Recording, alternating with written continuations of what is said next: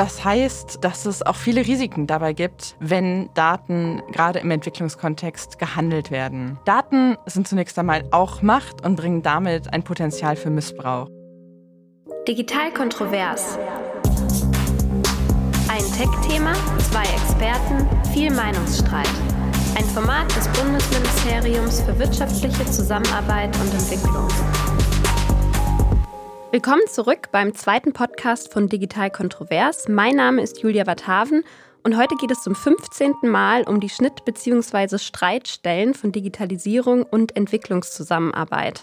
Ich habe heute zweieinhalb spannende Gäste für euch und freue mich, dass ich sie heute auch wieder sehen kann.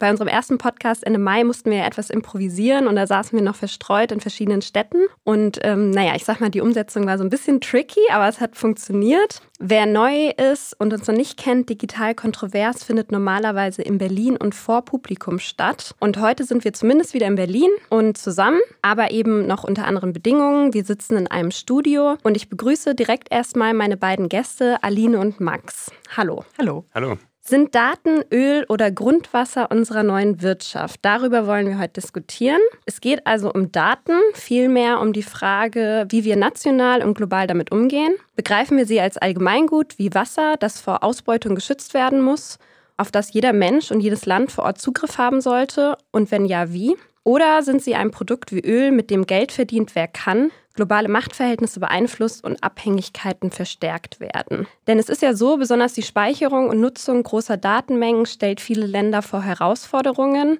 und die Lücken füllen meistens ausländische Unternehmen, und zwar aus zwei Weltregionen. Ungefähr 80 Prozent der weltweiten Informationsflüsse werden heute von US-amerikanischen und chinesischen Tech-Firmen verarbeitet. Die großen Namen Google, Amazon, Alibaba, wir kennen sie alle. Daran sehen wir auch, meistens geht es in der Diskussion um den Schutz und die Potenziale personenbezogener Nutzerdaten aber natürlich auch andere. Wie bringen wir hier System rein, und zwar ein gerechtes, für Bürger und für Länder? Welche Chancen und Risiken liegen hier speziell für den globalen Süden? Und wo kann und sollte Entwicklungszusammenarbeit ansetzen? Darüber spreche ich heute mit meinen Gästen und jetzt komme ich auch endlich dazu, sie vorzustellen. Aline Blankertz, du leitest den Bereich Datenökonomie bei der Stiftung Neue Verantwortung. Das ist eine Denkfabrik, die sich mit Fragen zwischen digitalen Technologien, Politik und Gesellschaft befasst. Erklär uns doch mal ganz kurz, was du da machst. Ja, ich entwickle datenpolitische Handlungsempfehlungen dazu, wie man Daten teilen, Wettbewerb und Datenschutz zusammendenken kann. Und dazu bringe ich auch unterschiedliche Perspektiven zusammen. Max Pfeiffer, du arbeitest beim Softwarekonzern SAP und zwar als Senior Manager Government Affairs. Was bedeutet das? Ja, ich bin Teil des Berliner Hauptstadtbüros von SAP, bin dort zuständig für die Zusammenarbeit mit internationalen Regierungen, aber auch mit der Bundesregierung hier in Berlin. Das bedeutet, ich halte den Austausch aufrecht zur Bundesregierung, wenn wir zu verschiedenen Regulierungsfragen sprechen, Rahmenbedingungen in internationalen Märkten, in denen SAP aktiv ist, die unser Geschäftsmodell betreffen. Wie bei Digital Kontrovers üblich, nehmt ihr für die Diskussion jeweils eine Pro- und Kontra-Rolle ein. Das ist jetzt etwas überspitzt, aber wir wollen ja im besten Fall ein bisschen streiten. Und ihr habt am Anfang kurz Zeit, eure gegensätzlichen Standpunkte zu erläutern. Und ich würde sagen, Aline, wir fangen mit dir an. Du bist heute unser Dagegen, also unser Kontra. Und erklär uns doch jetzt einmal bitte, was das für dich bedeutet. Ja, das heißt, dass es auch viele Risiken dabei gibt, wenn Daten gerade im Entwicklungskontext gehandelt werden. Daten sind zunächst einmal auch Macht und bringen damit ein Potenzial für Missbrauch. Und gerade in Entwicklungsländern haben wir eben oft keinen Datenschutz oder einen schwächeren Datenschutz. Wir haben unter Umständen keinen Schutz vor Diskriminierung und auch Teilhabe zu sichern ist nicht immer einfach. Dass Teilhabe wichtig ist, haben wir beispielsweise gesehen bei einem Riesenprogramm der indischen Regierung Atta, da ging es darum, die digitalen Identitäten genommen aller BürgerInnen zu erfassen. Das war eigentlich ein sehr erfolgreiches Programm. Also man hat viel damit erreicht, aber es gab auch große Risiken. Also es gab Menschen, die sich eben nicht beteiligen konnten, beispielsweise weil sie aufgrund von Blindheit ihre biometrischen äh, Daten nicht erfasst werden konnten. Und deswegen sind sie einfach hinten übergefallen und haben plötzlich keine Rente erhalten und sozusagen waren vom, vom System ausgeschlossen. Und das ist ein, ein Problem. Ein anderes Problem ist, dass gerade Entwicklungsländer oft wenig Gegenmacht haben gegenüber globalen Plattformen. Ein Beispiel hierfür ist der Umstand, dass Facebook erst sehr spät oder gar nicht aktiv geworden ist, als das autoritäre Regime in Myanmar einen Völkermord auf Facebook noch stärker aufgewiegelt hat. Und dort fand erst sehr viel später eine Aufarbeitung statt. Ähnliches ist passiert in Honduras und in Aserbaidschan. Aber wir können davon ausgehen, dass wir von vielen dieser Fällen gar nichts erfahren, weil es eben gewissen Druck braucht, damit sie überhaupt an die Oberfläche kommen. Und ein weiteres Problem ist, dass ähm, es auch zu einer Abhängigkeit von Geschäftsmodellen in Industrienationen kommen kann. Also wenn es dann afrikanische oder indische, asiatische Datenmärkte gibt und die sich aber zum großen Teil in, US-amerikanischen oder äh, europäischen Infrastrukturen abspielen, dann passiert eben auch ein großer Teil der Wertschöpfung außerhalb. Und deswegen ist es wichtig, dass es lokale Kompetenzen gibt und solche Märkte lokal verankert sind.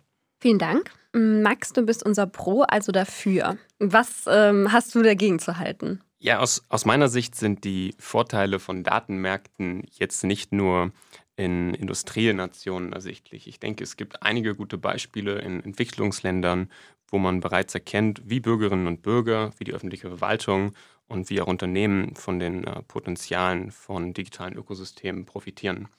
Was Aline gesagt hat, das ist sehr richtig. Es gibt sehr viele Risiken, die dabei zu beachten sind und über die man offen diskutieren sollte. Aber ich finde, man sollte in der öffentlichen Debatte sich nicht nur auf Datenmärkte fokussieren, die durch die Interaktion zwischen Verbrauchern und Business-to-Consumer-Plattformen entstehen. Ich denke, es macht durchaus auch Sinn, darauf zu gucken, wie Datenmärkte etabliert werden durch die Unterstützung von B2B-Unternehmen und Datenmärkte dann dadurch auch einen gesellschaftlichen, volkswirtschaftlichen und sogar entwicklungspolitischen Mehrwert in Entwicklungsländern generieren können. Nehmen wir mal das Beispiel des Kaffeeanbaus. In Uganda, eines der Staaten weltweit, wo mit am meisten Kaffee angebaut wird, leben sehr viele Kleinbauern. Der Markt, der Marktzugang für Kleinbauern ist äußerst limitiert. Das heißt, Kaffeebauern liefern dann dort an zentralen Sammelstellen ihren Kaffee ab bei Genossenschaften, zu denen sie sich angeschlossen haben. Die Erfassung der abgelieferten Menge und der Qualität des Kaffees eines Kleinbauern in Uganda hat bislang auf Papier erfolgt. Das war nicht besonders effektiv und auch recht intransparent. Das heißt, die Kleinbauern vor Ort hatten keinen Zugang zu Technologie und auch keinen Zugang zu Finanzdienstleistungen wie beispielsweise Kredite, da sie ähm, recht wenig nachweisen könnten.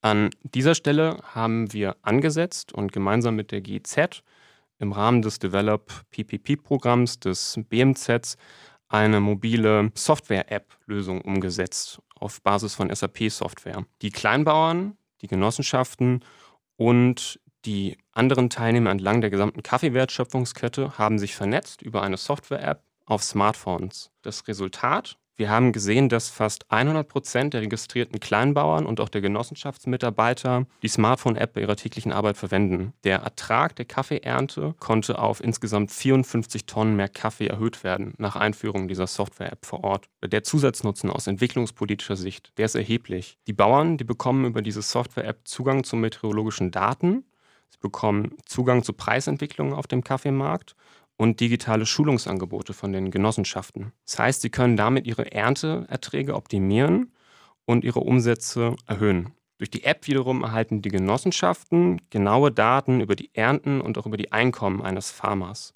Damit schafft man erstmal eine Datengrundlage, um beispielsweise Agrarkredite für Kleinbauern zu ermöglichen. Diese Softwarelösung, die nennt sich SAP Rural Sourcing Management, die ist Teil unserer globalen Produktpalette und mittlerweile in rund zehn Ländern auf der ganzen Welt im Einsatz. Wir haben mittlerweile rund 100.000 Kleinbauern, die sich an diesem Projekt beteiligt haben und äh, die neben Kaffee auch diverse andere Agrargüter anbauen. Ich finde, dass dieses Beispiel aus dem Agrarbereich recht deutlich zeigt, welchen entwicklungspolitischen Mehrwert datengetriebene Lösungen für lokale Bevölkerung auch haben können. Vielen Dank an euch beide. Das wäre sehr interessant, vor allen Dingen auch die Beispiele. Ich denke, das wird uns in der Diskussion noch begleiten.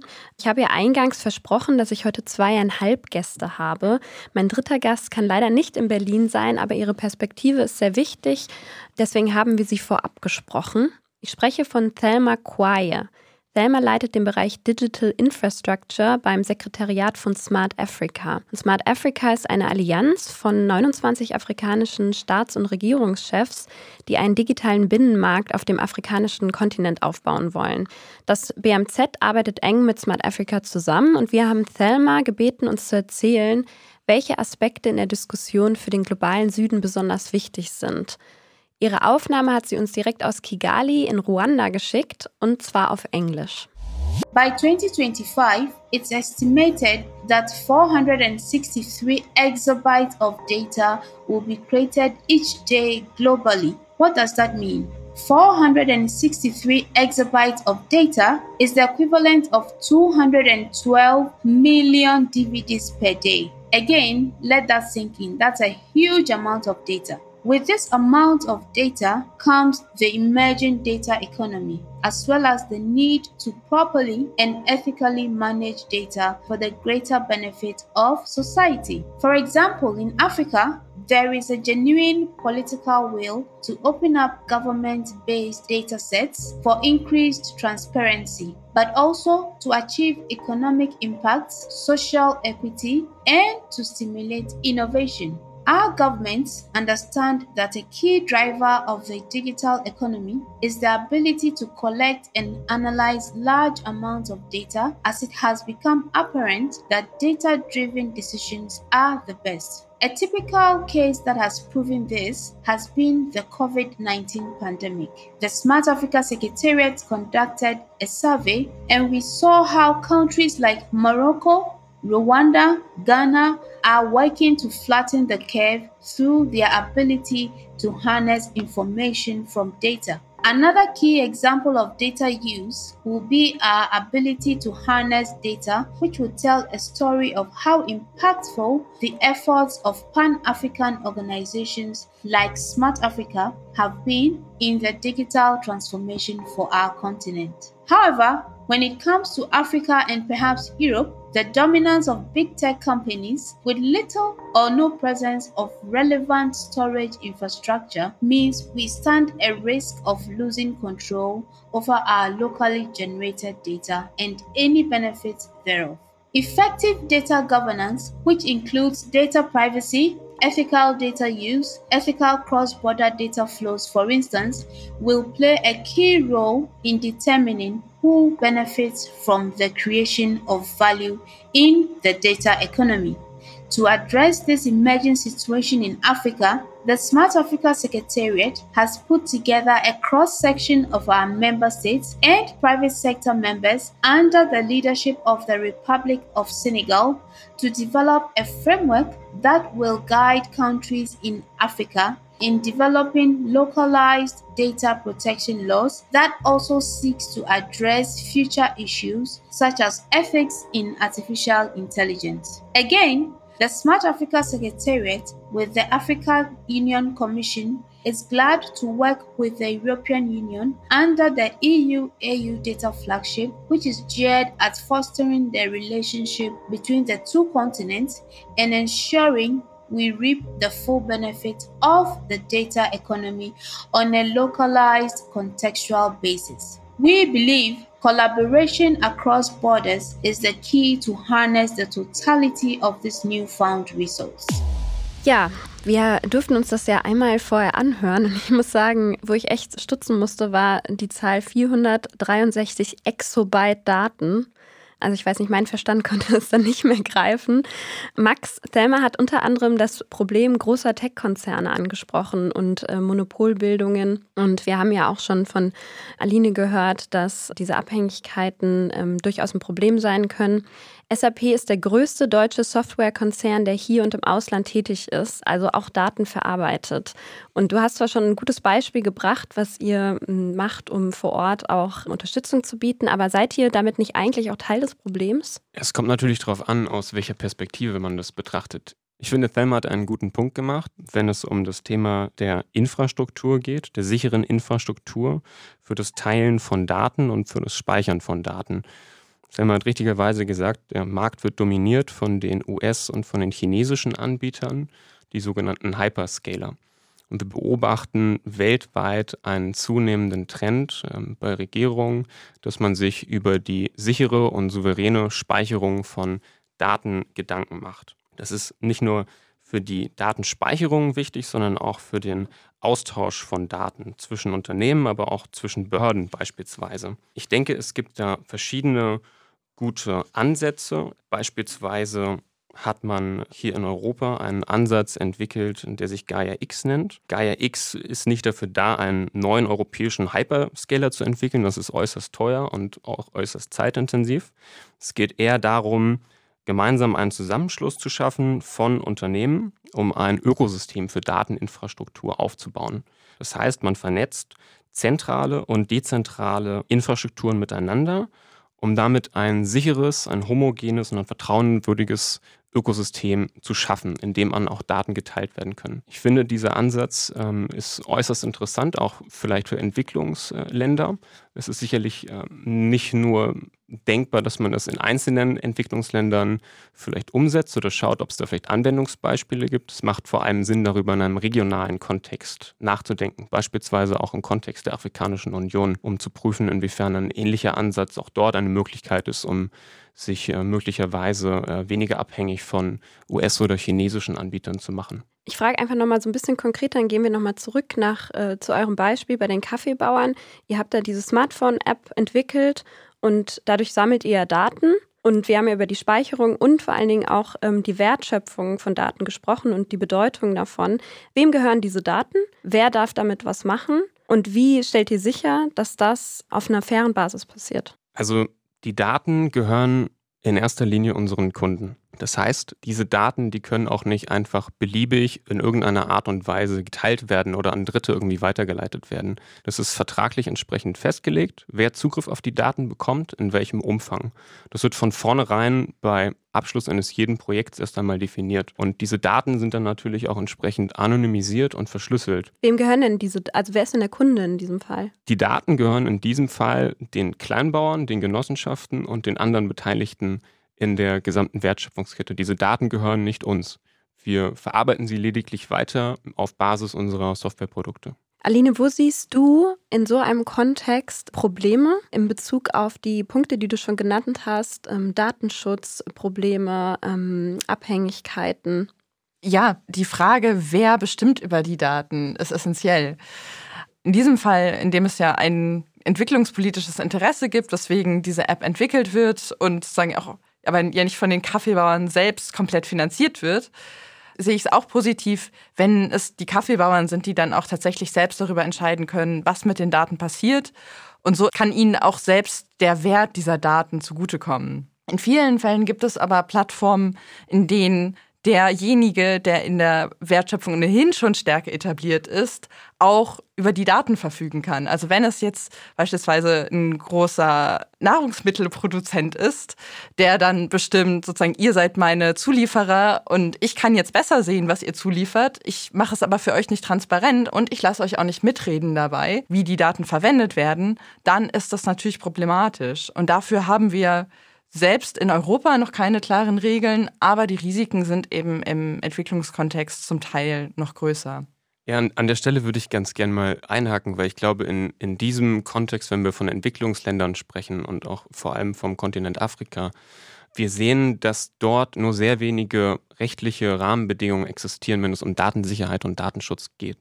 Es gibt ungefähr ja, die Hälfte, ungefähr die Hälfte der, der Staaten in Afrika haben überhaupt eigene Vorgaben und Gesetze entwickelt zu Datenschutz und Datensicherheit. Das heißt, wir als Konzern, wir arbeiten auch im Ausland in Staaten, wo es keine lokalen Vorgaben gibt, nach der Datenschutzgrundverordnung und richten unsere Produkte entsprechend darauf auf und arbeiten nach diesen engen Datenschutzvorgaben.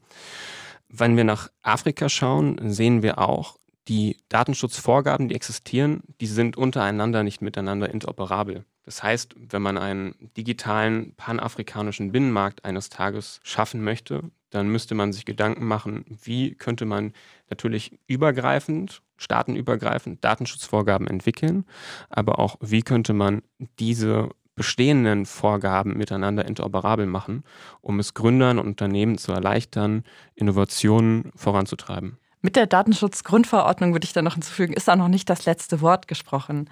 Also beispielsweise in Indien gibt es im Moment einen Vorschlag, der sehr intensiv diskutiert wird, dazu, wie, welche Regeln wir für nicht personenbezogene Daten brauchen und wie können da, dort Datenmärkte stärker gefördert und geleitet werden. Es sind gute Ideen dabei. Also zum Beispiel wird das Diskriminierungspotenzial für Gruppen erkannt, das sich selbst aus nicht personenbezogenen Daten ergeben kann. Gleichzeitig ist aber ein gefährliches Element, dass der Staat sich eine sehr zentrale Rolle herausnimmt. Und das Risiko ist groß, dass es zu einem bürokratischen Ungetüm wird oder auch ein starkes Instrument politischer Einflussnahme, wenn es eben wieder der Staat ist, der primär bestimmen kann, was mit den Daten passiert. Mm, gibt es eine Möglichkeit, wenn wir jetzt zum Beispiel über die Zusammenarbeit äh, mit dem panafrikanischen Markt sprechen, gibt es eine Möglichkeit, da, ähm, also in, in der europäischen Rolle, dem vorzubeugen? Oder ist es etwas, was man im Kontext von Zusammenarbeit äh, in Datenmärkten dann einfach hinnimmt, dass diese Gefahr des staatlichen, ich sag mal, Missbrauchs, kann man es überhaupt nennen, eben besteht? Ja, ich glaube, es kann beides sein. Also zum einen können wir natürlich versuchen, mit gutem Vorbild voranzugehen. Und dafür würde ich mir wünschen, dass auch der europäische Lernprozess transparenter würde. Sowohl wenn es darum geht, gute Regeln dafür zu finden, wie Datenmärkte gefördert werden können, wie Missbrauch verhindert werden kann. Also beispielsweise bei Gaia X wäre es eigentlich gut, wenn dieser ganze Prozess noch transparenter wäre. Zum einen gegenüber europäischen Bürgerinnen, aber auch für andere Staaten und Regionen, die vor ähnlichen Herausforderungen stehen. Gleichzeitig hast du aber sicher recht, dass sozusagen man es mit Sicherheit nicht einfach von Europa nach Afrika oder in andere Richtungen ausrollen kann, sondern dass die lokalen Bedingungen immer auch eine wichtige Rolle spielen, die dann auch bei der Umsetzung mitgedacht werden müssen. Also wo es eine starke Partizipation geben muss, eine starke lokale Verankerung. Ich glaube, das Fehlen von Datenschutzvorgaben in Entwicklungsländern ist ein Punkt, wo die Entwicklungszusammenarbeit ansetzen sollte. Ich denke, die Europäische Kommission, die Bundesregierung könnten hier sicherlich auch Expertise und sicherlich Erfahrungen aus der Erstellung der Datenschutzgrundverordnung weitergeben an Staaten, an Entwicklungsstaaten, die noch in der Findungsphase sind für eigene Datenschutzvorgaben und Datensicherheitsvorgaben. Das könnte man beispielsweise auch ähm, vorantreiben im Rahmen der EU-AU Data Flagship Initiative, die Thelma am Anfang erwähnt hat. Eine Sache, die du noch angesprochen hattest, ist das Problem der Interoperabilität diese Frage der Standardisierung, also wenn eben Unternehmen auch wie SAP in so ein Land gehen und ähm, bestimmte Programme einführen, bestimmte ähm, Programme umsetzen, da ja auch ähm, immer eine technologische, eine Wissensabhängigkeit aufgebaut wird, entwickelt wird. Wie stellen wir sicher oder ist das nicht ein Problem, dass am Ende ähm, wir haben zwar einen gemeinsamen Datenmarkt und viele Gesetze, aber technisch passt das alles gar nicht zusammen. Ich glaube, das ist ein sehr guter Punkt, den du machst. Ähm, internationale Standards und Normen sind für IT-Produkte und IT-Dienstleistungen äußerst wichtig. Standards reduzieren punktuell Vielfalt, um sie aber an anderen Stellen dann wieder zu ermöglichen. Das heißt, Standards öffnen auch Märkte, öffnen Märkte für Unternehmen aus Entwicklungsländern, die ihr Produkt exportieren möchten, weltweit. Wir müssen bedenken, dass viele Entwicklungsländer ähm, relativ kleine Märkte sind. Das heißt, man muss seine IT-Lösung auch skalieren können. Dafür sind internationale Standards und Normen äußerst wichtig.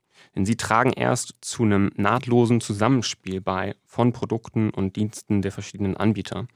Gleichzeitig sind Standards aber auch wichtig, um ein Mindestniveau von Sicherheit und auch von äh, Qualität zu gewährleisten. Prinzipiell stimme ich da Max zu. Standards sind wichtig und die Skalierbarkeit ist sehr wichtig für Datenräume. Das gilt erstmal im europäischen Kontext und wir versuchen, sind im Moment eben dabei zu gucken, wie wir uns neben den USA und China etablieren können. Gleichzeitig ist es aber wichtig, auch schon früh ein Bewusstsein dafür zu haben, dass es aber auch noch andere Akteure gibt, die sich noch weniger an diesem Diskurs und an der Standardsetzung beteiligen können. Deswegen wäre es auch eine Aufgabe für die EU, das idealerweise schon gleich mitzudenken. Und wenn es eben halt um diese Standardsetzung geht, wenn es darum geht, Interoperabilität zu schaffen, schon früh auch andere Regionen mit einzubeziehen und gerade diese Teilhabe sehr früh mitzudenken, damit wir nicht hinterher vor Standards stehen, die allein von Industrienationen geprägt wurden und womöglicherweise für andere Regionen weniger kompatibel sind. Aber prinzipiell sehe ich dabei auch ein großes Potenzial, dass wir eben halt nicht nur einzelne Länder und Regionen miteinander verknüpfen, sondern tatsächlich auch viel mehr zu globalen Datenmärkten kommen können. Jetzt ist es ja so, dass diese Teilhabe, dieses andere äh, Länder mit an den Tisch holen, erstmal ist eine gute Idee und, und löblich. Ähm, aber es kann ja auch sein, oder es kommt ja auch vor, dass da, ähm, selbst wenn ich jemand mit an den Tisch hole, vielleicht wir nicht auf dem gleichen Wissensstand oder in dem Erfahrungsstand sind und dadurch immer schon ein Ungleichgewicht entsteht. Und ich sage mal beispielsweise, es gibt ja viele Abkommen zwischen Ländern, Wirtschaftsabkommen, äh, Marktabkommen, äh, Steuerabkommen zum Beispiel. Und da gibt es auch Untersuchungen, dass die zwar äh, schön äh, gemeinsame äh, Steuermärkte entwickeln, aber am Ende trotzdem Entwicklungsländer jene sind, die das kürzere losziehen, weil sie eben zwar beteiligt waren an der ähm, Umsetzung, aber eben vielleicht nicht ausreichend Erfahrung und Informationen mit an den Tisch bringen konnten, um wirklich für ihre eigene Rolle einzustehen. Wir haben ja auch schon äh, mehrfach jetzt dieses EU AU Data Flagship, also die Zusammenarbeit zwischen Europäischer Union und Afrikanischer Union angesprochen, die ähm, eine inklusive Datenwirtschaft ähm, entwickeln soll zwischen, zwischen diesen Märkten, um, um auch digitale Souveränität beider Regionen zu stärken. Wie muss sowas ausgestaltet werden, damit das wirklich, also wie schaffen wir diese Inklusivität tatsächlich? Das ist nicht einfach. Also gerade wenn Interessen aufeinandertreffen, glaube ich, müssen wir auch erstmal uns eingestehen, dass wir am längeren Hebel sitzen, weil eben Europa eine stärkere wirtschaftliche Position hat. Dennoch kann es eben einen, einen bewussten Umgang damit geben, dass man die andere Seite und die Interessen der anderen Seite mit einbezieht, selbst wenn sie nicht die Verhandlungsmacht hat, um es wirklich sozusagen in diesem Tauziehen an sich heranzuziehen. Wie man das konkret ausgestaltet, ich glaube, da gibt es prinzipiell viele Möglichkeiten, den ein gewisses Ungleichgewicht auch in der technologischen Entwicklung und im Wissensstand wird man nicht schnell lösen können. Das sind sehr langfristige Projekte, auf die man halt Stück für Stück hinarbeiten kann. Ich glaube, dass es vor allem wichtig ist, auch Unternehmen Lokalisierung vor Ort in Entwicklungsländern als Chance zu vermitteln, ausländischen Unternehmen, die dort investieren. Ähm, um ein Beispiel zu geben, SAP ist seit Ende der 80er Jahre in Afrika aktiv und wir sind dort vernetzt mit Universitäten, mit Startups, mit ähm, Ökosystemen, Startup-Ökosystemen in großen afrikanischen Metropolen, mit denen wir gemeinsam auch unsere Softwarelösungen weiterentwickeln für den lokalen Markt. Weil viele unserer Lösungen müssen erst auf den lokalen Markt angepasst werden, bis sie tatsächlich beim Kunden ähm, das machen, was sie auch machen sollen, um es äh, kurz zu formulieren. Das ist, glaube ich, sehr wichtig, das Unternehmen auch als Chance zu vermitteln, dass wenn sie in einzelne Länder gehen, investieren, lokale Mitarbeiter ausbilden und trainieren, sie die Chance haben, dort noch stärker am Markt zu partizipieren. Ja, und auch andersrum. Das Ziel ist ja am Ende auch nicht nur, dass das in eine Richtung geht, sondern dass eben auch afrikanische Länder oder asiatische oder auch, auch, immer, es muss ja auch nicht nur im, zwischen Entwicklungsländern und Industrienation sein, dieser Austausch stattfindet. Genau, also dort können die Märkte ja auch noch sehr stark wachsen. Also da ist eigentlich auch viel wirtschaftliches Potenzial, das aber eben halt nicht kurzfristig, sondern eher mit einer mittel- bis langfristigen Perspektive zu heben ist. Genau, und wichtig dabei irgendwie, dass dieses Potenzial nicht ausgebeutet wird, sondern ausgeschöpft, aber von den Lokalen, von den Regionen selbst. Und genau. dafür braucht es irgendwie Regeln und die Frage eben ist, welche Regeln das sein müssen in der Zusammenarbeit und worauf man da achten muss. Aber da habt ihr ja auch schon einige Faktoren genannt. Datenschutz, Ausbildung von lokalen Mitarbeitern.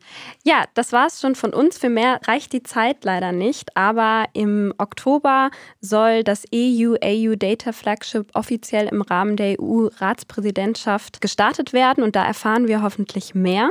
Vielen Dank, Aline und Max, schon mal, dass ihr hier wart und für eure Expertise. Danke für die Einladung. Ja, vielen Dank für die Einladung.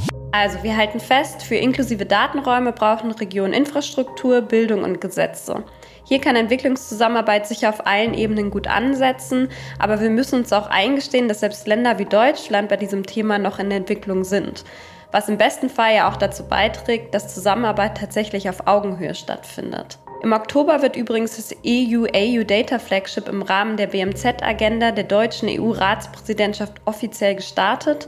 Dann erfahren wir darüber auch mehr. Von uns war es das für heute. Wir bedanken uns aus der Ferne bei Thelma und euch zu Hause fürs Zuhören. Bleibt gesund und neugierig. Bis bald.